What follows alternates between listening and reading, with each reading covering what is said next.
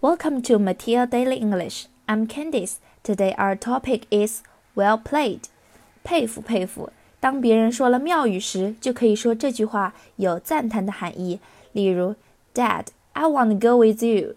老爸，我要跟你一起去。Don't you have to study? 你难道不学习？Don't you have to work? 你难道不工作？Oh, well played. 啊，佩服佩服。 关注公众号“立马的头条”，了解更多地道英语。我们明天见。